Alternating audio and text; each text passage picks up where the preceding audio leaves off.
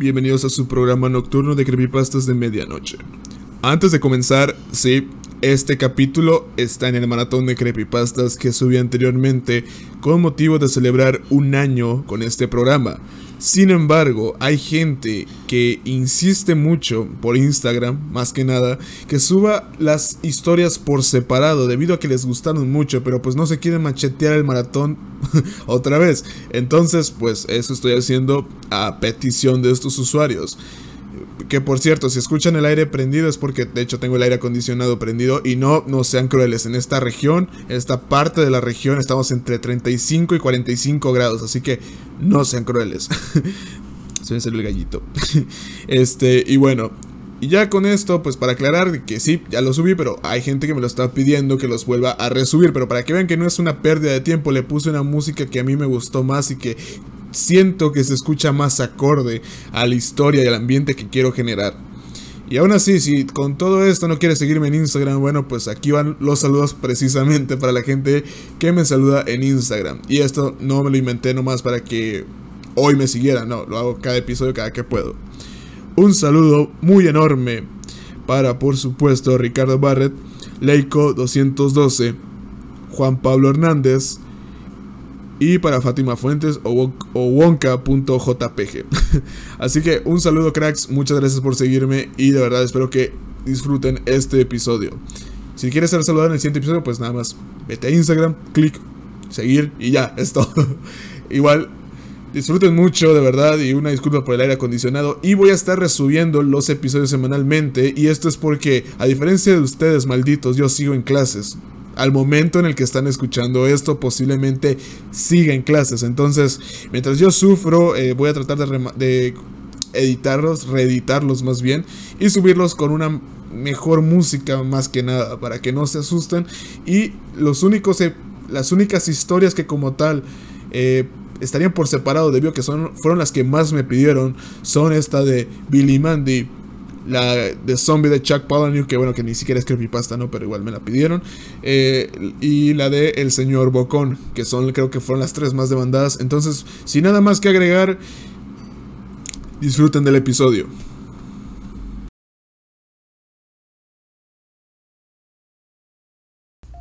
Todos recordamos esta serie por la infancia y pues por en algunos momentos ser bastante bizarra. Pero bueno, Quiero decir que la creepypasta le da el honor de ser una creepypasta de esta serie que a, más de uno les aseguro, nuestros padres o no nos dejaban verla o seguramente eh, llegaba a ser algo incómoda, debo de admitirlo. Damas y caballeros, la siguiente historia que les presento es Billy Mandy Backyard's Nightmare. The Grim Pictures of Billy Mandy ha sido una popular serie animada de Cartoon Network, transmitida desde 2001 por su éxito, ha continuado hasta nuestros días, sufriendo cambios de directores como cualquier otro programa. En 2006, John Crifalusi, creador de Remy Stimpy, tras declararse fan del programa, mandó una carta a Maxwell Atoms, creador del show, para proponer dirigir un episodio, aunque Atoms le mandó una negativa diciendo que no era él quien seleccionaba al, al personal, sino los ejecutivos de Cartoon Network. Sin embargo, ambos expresaron mutuo aprecio y se prometieron colaborar más adelante en un proyecto juntos. En las vacaciones de verano del 2007, Atom recibió una desesperada llamada telefónica de Cliff Lucy, quien le explicaba que era urgente que comenzaran a trabajar en el proyecto inmediatamente. A Atoms le pareció raro. Sin embargo, Cliff Lucy siempre había sido un ídolo de su infancia, así que se enfrascó en una llamada de entre 3 y 4 horas de duración, en que el creador de Remy Stimpy le propuso un detallado plan. Crifalusi consideraba a Billy y Mandy un buen programa no solo por su humor escatológico, sino por contener elementos sobrenaturales y referencias ocultistas, así como la cultura pop. A finales de los 90, Crifalusi, un extraño personaje que parece continuamente enojado, pero que responde a las cartas de sus fans a mano y correos de 5 o 6 páginas, ya había colaborado con Cartoon Network, dirigiendo 4 episodios especiales de El Oso Yogi. Cartoon Network, como todas las demás televisoras especializadas en dibujos animados, conocía la peligrosa trayectoria de Lucy. Pero como era una época en que el interés en los dibujos animados iba en descenso, aceptó el trato a regañadientes. Los episodios dirigidos por Krifalowski fueron considerados demasiado perturbadores para los niños. Estaban impregnados de un ambiente que muy difícilmente podría considerarse cómico. Las acciones y personalidades de cada personaje parecían erráticas y psicópatas. Y contenía temas y contenido solo adecuado para adultos. homicidios, suicidios y temas sexuales, además de una animación pobre y con escenas grotescas parecidas sacadas de una pesadilla.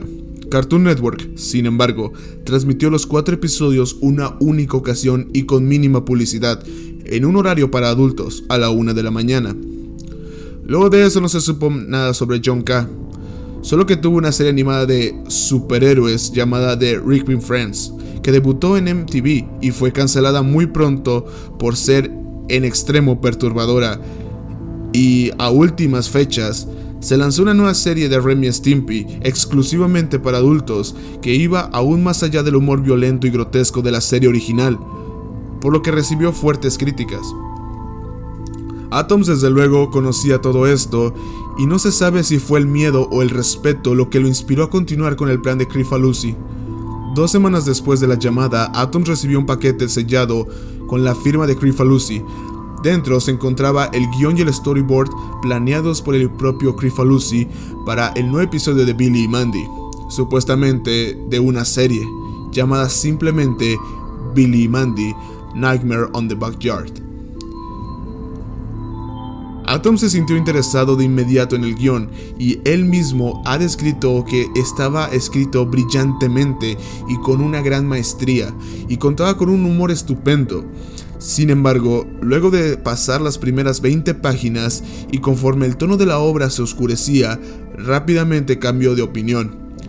La historia era demasiado deprimente, incluyendo escenas hábil y detalladamente descritas que en opinión de Atoms parecían sacadas del infierno. Asustado, dejó de leer el guion, y en cuanto colocó el paquete fuera de su recámara, el teléfono sonó. Nuevamente, era una llamada de Lucy, quien le explicaba que el plan debía de continuar, y preguntó si había acabado de leer el guion. Helado por la repentina llamada, Atoms mintió diciendo que sí y Lucy le concertó una cita para dentro de tres meses, donde le mostraría algo que tenía preparado para comenzar la producción del episodio.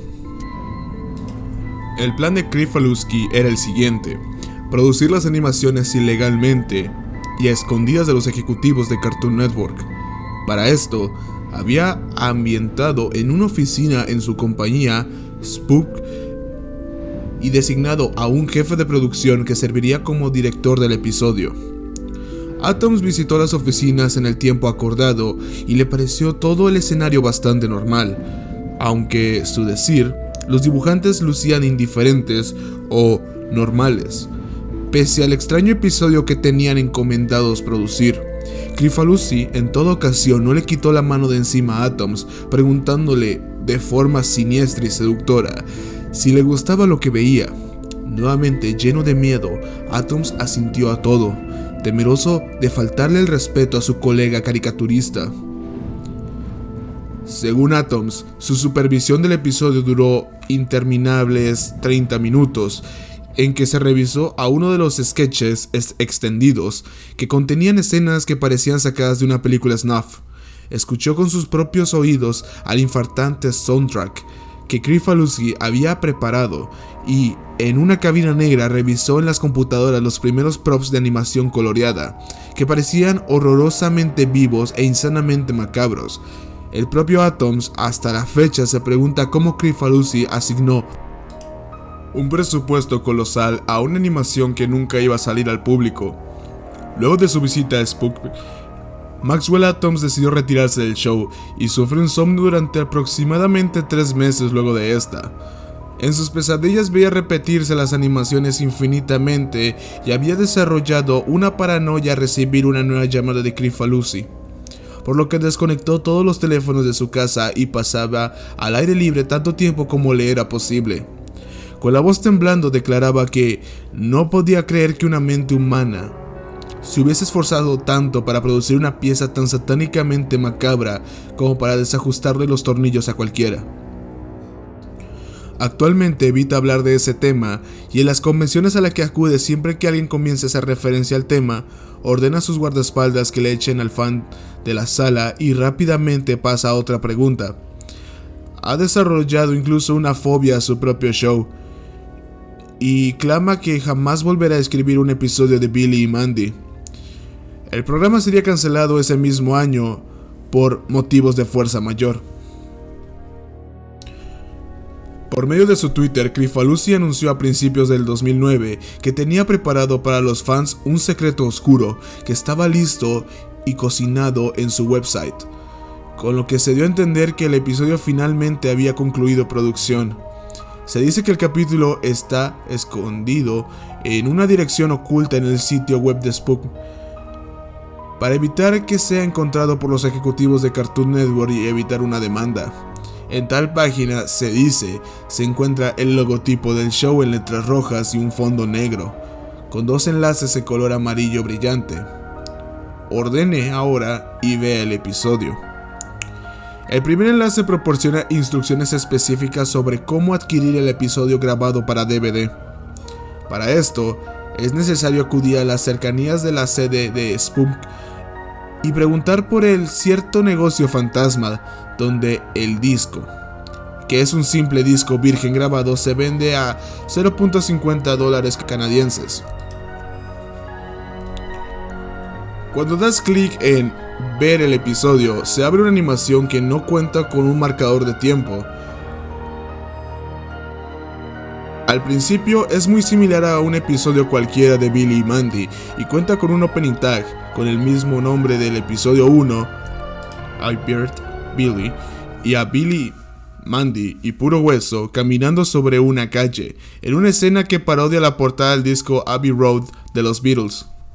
La calidad de dibujo es muy buena y prácticamente idéntica a la del show de Cartoon Network, pero por alguna razón la animación corre más lenta de lo normal, lo que proporciona al televidente una extraña sensación. La acción comienza en el pórtico de Billy, donde Puro Hueso, Mandy y Billy discuten sobre el inicio de clases. Las voces de los personajes obviamente no son la de los actores originales. En vez de eso, al parecer se encuentran doblados por John Crifalusi y una mujer no identificada.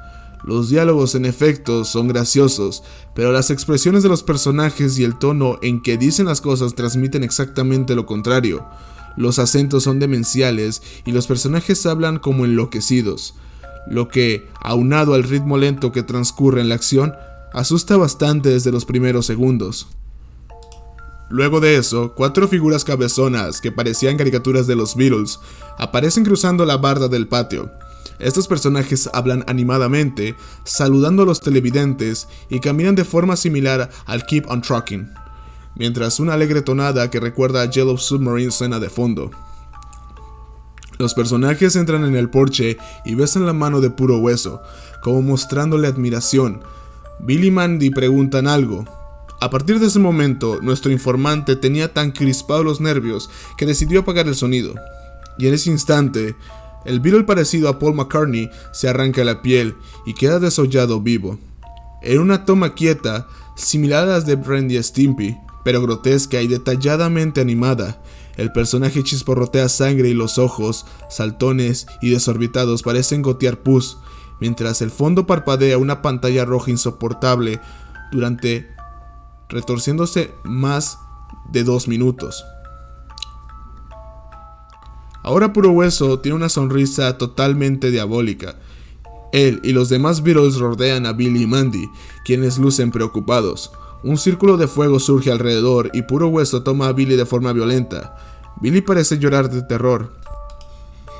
Y entonces Puro Hueso lo desnuda con su hoz y comienza a sodomizarlo con el arma, de una manera totalmente realista, mientras maldice de forma exagerada, mezclando de forma extraña el humor negro con escenas simplemente diabólicas. La escena dura mucho más de lo soportable, con varios acercamientos violentos en varias formas. Mandy parece dispuesta a pelear, pero los Beatles dicen algo, y el escenario comienza a girar y a convertirse en el mismísimo infierno. Escenas desquiciadas de cadáveres, dibujadas de forma bastante rápida, demonios y escenas de tortura se alternan en la escena. Los Beatles restantes se transforman en bestias mutantes de formas terroríficas. Puro Hueso parte a Mandy por la mitad con su guadaña, desnuda el cadáver y la sodomiza una y otra vez. Ahora con un rostro oscuro de placer, en medio de escenas parpadeantes, termina eyaculando por botones de sangre a Mandy, mientras el cadáver de esta explota arrojando vísceras por todas partes. La persona que asegura vio el video no puede contar mucho más después de eso, pues asegura que se encontraba demasiado alarmado y no recuerda qué hizo para distraerse o simplemente cerró los ojos, pero asegura que hay cosas que no quiere recordar del video.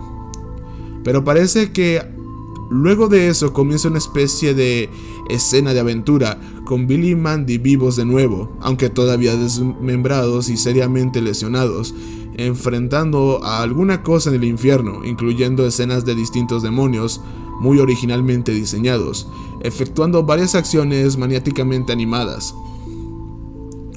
La escena corta al negro durante unos 5 segundos y gradualmente se comienza a encender la luz. El ángulo es de una cámara al estilo de James Bond, con manchas digitales cubiertas de sangre y que empieza a enfocar a puro hueso y a los Beatles restantes, en expresiones quietas y muy escalofriantes posando de una manera similar a la portada del single Yesterday and Today, pero adornados con los restos de los cadáveres de Billy, Mandy y Paul, y con un paisaje infernal de fondo. Las expresiones en esta escena son tremendamente perturbadoras, con puro hueso y los Beatles imitando las sonrisas parecidas en el álbum original, pero exageradamente al límite de lo grotesco e inquietante. La escena permanece así durante un minuto y vuelve a cortar, la escena final comienza haciendo un picado sobre el centro de la ciudad, dos personajes indeterminados, pero que por sus rasgos parecen ser caricaturas de dos personas reales, tomando una maleta en un café. Los últimos 3 o 4 minutos del video son tremendamente diferentes al resto del episodio, tratándose de una serie normal, sin ninguna clase de elemento horroroso. La escena es bastante lenta, pero corre a una velocidad normal y consiste simplemente en los dos personajes hablando y hablando, con reacciones variadas, tranquilidad, argumento, preguntas, sanamente cómicas. El televidente volvió a subir el volumen pero no alcanzó a escuchar gran cosa. Al parecer los personajes discuten sobre caricaturas y hablando, citando varias frases de canciones de los Beatles. La frase final termina con uno de los personajes diciendo When Reaper comes to town. Entonces la imagen se cierra con un círculo negro típico de las caricaturas viejas y aparece la palabra fin junto a una caricatura súper deforme de Paul despellejado, todavía muy perturbadora, vestido de ángel sollozando y murmurando algunas cosas. El programa termina y aparecen algunos créditos, dirigido por John Crifalusi y Maxwell Atoms, entre otras cosas, finalizando como si de cualquier show se tratara. Finalmente aparece una pantalla roja de advertencia que dice televidente, el cartoon que acaba de ver ha sido producido contraviniendo las leyes de derechos de autor. Su transmisión o posesión está penada por las leyes de Canadá y Estados Unidos. Y luego de un pantallazo de aproximadamente dos segundos de duración, el logo de Spook y un lema que dice Have to spread the word. En cuanto el video termina, el navegador de internet se cierra automáticamente. Y cuando vuelves a abrir las pestañas no se reabren. Si revisas el historial e intentas abrir la página te marca error. Se dice que esta página la cambian de lugar cada vez que alguien accede a ella.